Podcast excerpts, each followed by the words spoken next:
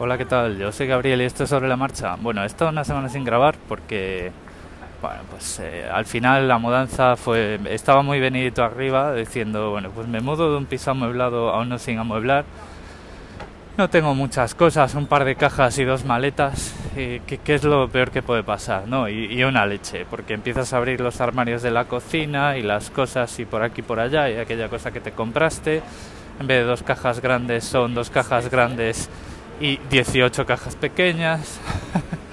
y al final pues se ha convertido en una tortura, contra, eh, hablar con todas las empresas de suministros para pasar el agua, el gas, no sé qué, activar internet, que me, que me han defraudado ahí malamente. El, el, el impresentable del técnico no se presentó y declaró en el parte de servicio que era yo el que no estaba en casa cuando me tuvo allí esperando en un apartamento vacío cuatro horas que podía haber aprovechado para mover cosas ¿no? entre los dos pisos, pues ahí estuve cuatro horas esperando por un impresentable que no fue, o sea, muy del rollo de telefónica, pues aquí es como es Telstra, ¿no?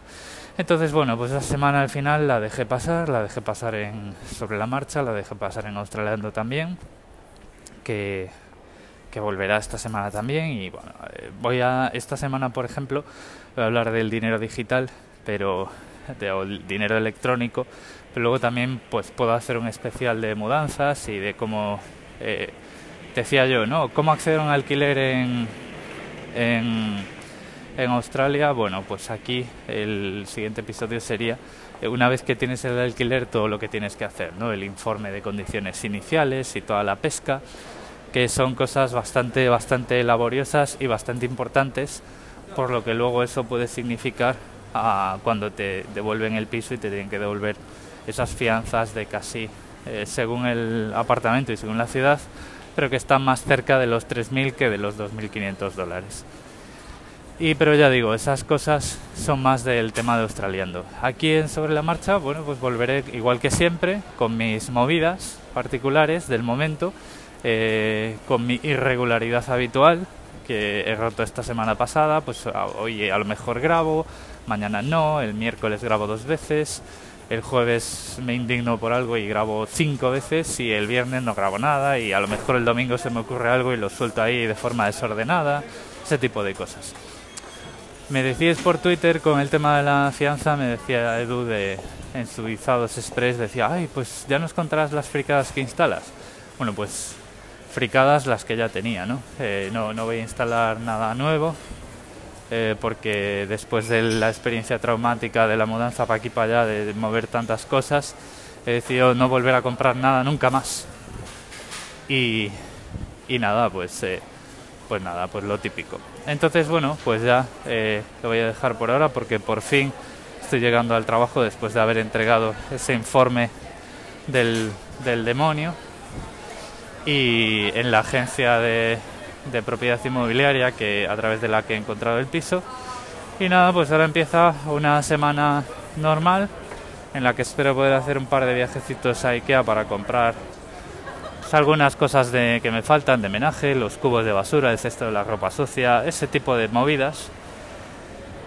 Y que si a lo mejor por la razón que sea, pues no lo puedo comprar en algún otro sitio eh, online, eh, en algún, pues no sé, supermercado, que suelen tener la sección de tendederos y cubos de basura y tal, pues al final acabaré engañando a alguien con la mejor de mis sonrisas para que me acompañe un día a Ikea.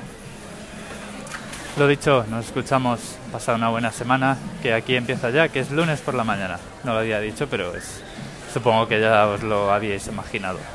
Un saludo.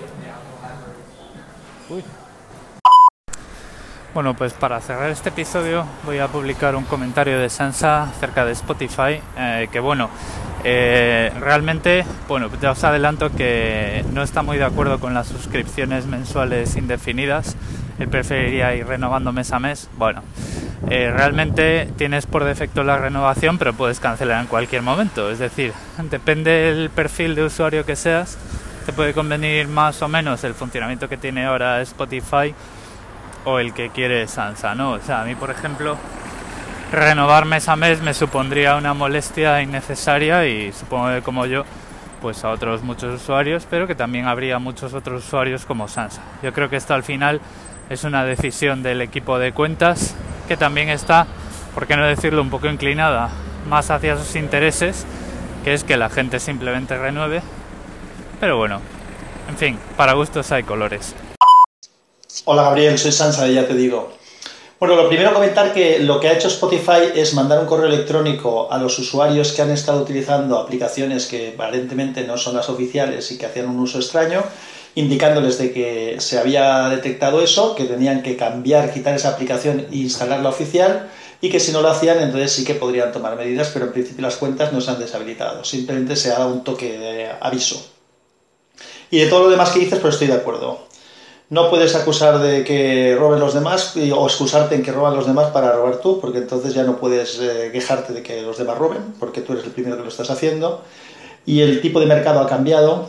Y lo que pasa es que, por ejemplo, para mí aún tendríamos que dar un paso más y es el poder comprar a demanda. A mí, por ejemplo, eh, pagar todos los meses una suscripción de Netflix o Spotify o, de, o HBO o lo que sea, no me, no me es útil. A mí me gustaría poder comprar... Eh, tener que ir renovando pues eh, un mes y luego el mes siguiente tener que... Hey, what's up? It's your girl Angie Ray y tú estás escuchando a Sobre la Marcha con Gabriel en Anchor FM. Hasta luego.